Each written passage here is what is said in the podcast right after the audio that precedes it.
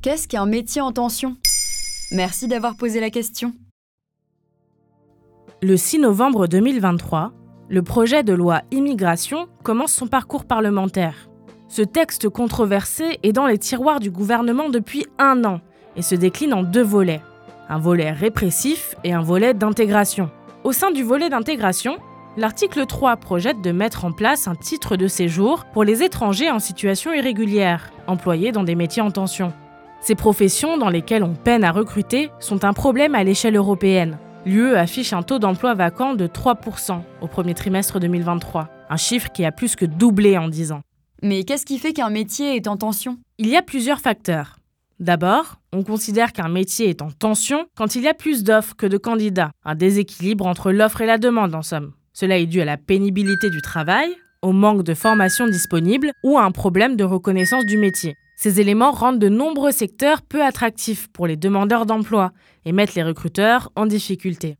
Ces tensions peuvent varier selon les territoires, mais certaines existent partout en France et concernent des emplois demandant tout niveau d'études et de compétences. Et quels secteurs sont concernés?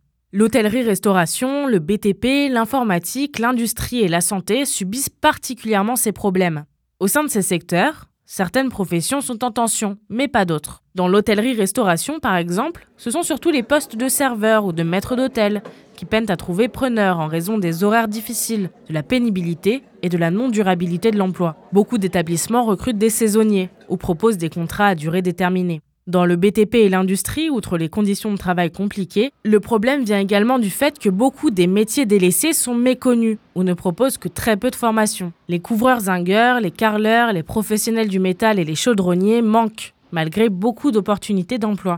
Enfin, certains secteurs, comme la pharmacie par exemple, sont négligés par les étudiants, surtout depuis la crise du Covid qui a catalysé certaines difficultés liées à la profession. Ils vont lui préférer la médecine, considérée comme plus prestigieuse.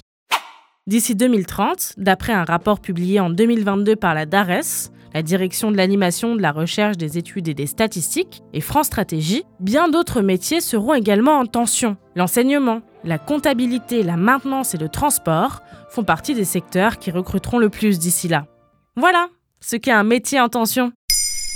Vous souhaitez réagir à cet épisode? C'est possible et ça se passe sur Spotify. Vous pouvez commenter l'épisode et répondre au sondage du jour directement sur l'appli. Maintenant, vous savez, un podcast Bababam Originals écrit et réalisé par Mayel Diallo. Si cet épisode vous a plu, n'hésitez pas à laisser des commentaires ou des étoiles sur vos applis de podcast préférés.